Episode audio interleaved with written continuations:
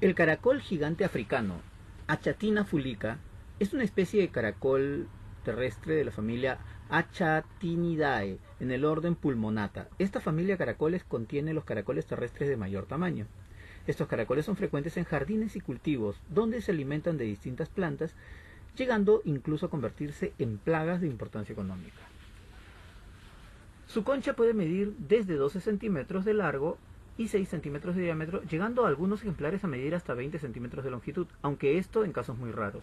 A pesar de que es una especie herbívora, puede alimentarse prácticamente de todo, incluyendo excrementos. En cautiverio también puede consumir alimentos de origen animal, como comida de perros y gatos, aunque es notorio que el caracol común también consume estos alimentos en las épocas de lluvia son ilegales en algunos países, entre ellos España, desde el 2011, donde esta especie ha sido incluida en el catálogo español de especies exóticas invasoras, así como en Estados Unidos, dado que puede convertirse en una plaga y puede cobijar nemátodos, parásitos que se alojan en los tejidos fibromusculares y secreciones de baba de animal, los cuales pueden causar diversas afecciones, como meningoencefalitis, eosinofílica y angiostrongialisis abdominal en humanos, transmitida por la lombriz Angiostrongyllus cantonensis, que parasita los pulmones de las ratas. También es vector de la bacteria gram negativa Aeromas hidrofilia, que causa diversos tipos de síntomas, principalmente en las personas con sistemas inmunológicos delicados,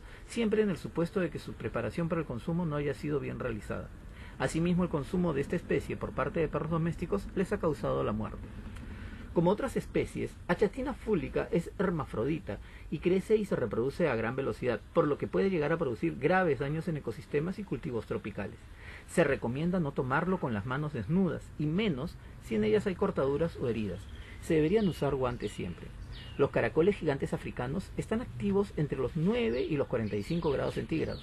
Cuando se superan o bajan de esas temperaturas, entran en un estado de hibernación Viven un promedio de 6 años y están principalmente activos entre la tarde y las primeras horas de la mañana. Es originario de África tropical. Su distribución natural abarca amplias zonas tropicales y subtropicales de varios países de África Oriental, entre ellos Kenia, Tanzania y Somalia, en algunos de los cuales, de los cuales se denomina lambi. Como especie introducida, bueno, en las últimas décadas se ha extendido por Sudamérica en Colombia y Venezuela, avistado en Ciudad Guyana, sector Puerto Ordaz en 2014 y en la ciudad de Corrientes. También se ha desplazado por el estado Táchira de Venezuela. El 21 de agosto de 2016 se ha reportado, principalmente por Tariba y La Fría. Argentina, Bolivia, islas del Pacífico y en general casi todas las zonas tropicales del mundo. La especie se detectó en Cuba en 2014. Actualmente ha aparecido en 13 provincias y solamente no ha sido reportada su presencia en Guantánamo, Pinar del Río y Cienfuegos. En Perú. En Perú se detectó en el 2012 en San Ramón Chanchamayo. Fueron traídos como mascotas. Al reproducirse en forma desmesurada, los pobladores decidieron soltarlos, acción que causó daños en cultivos. Ahora se encuentran en Tumbes y Piura. Son muy abundantes en Tingomaría, incluso en la ciudad, debido a la humedad y fuertes lluvias. ¿Cómo actuar ante la presencia del caracol gigante africano? Como parte de las acciones preventivas y de control para mantener al Perú libre de plagas y enfermedades, el Servicio Nacional de Sanidad Agraria, SENASA, recomienda a la ciudadanía no tocar ni ingerir ni criar el caracol gigante africano, Achatina fúlica, considerado una de las 100 especies exóticas invasoras más dañinas del mundo que pueden acabar con los cultivos y por supuesto hacer daño a las personas. Ante el manejo del referido molusco que es nocivo para la salud humana, se debe tener en cuenta lo siguiente. 1. Proteger las manos con guantes o bolsas plásticas. 2. No botarlos vivos a la basura. 3. Sumergirlos en un balde con agua y sal.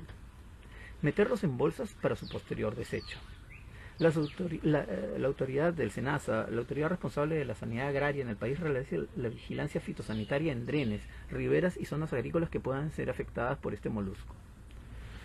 Ahora, hay que tener cuidado porque mm, eh, se parecen mucho al caracol nativo peruano, el congompe, Megalobulimus maximus. Entonces, la concha del Megalobulimus maximus es algo más redondeada, mientras que el del invasor, Achatina fúlica, termina en punta y en su base presenta una especie de rajadura. El caparazón de la chatina fúlica es más puntiagudo que el del Megalobulimus maximus, que es el caracol nativo peruano, o congompe, como ya lo hemos dicho. Bueno, Igual hay que tener cuidado con ambos y es mejor, preferible, reportar a las autoridades cualquier avistamiento. cualquiera que pueda causar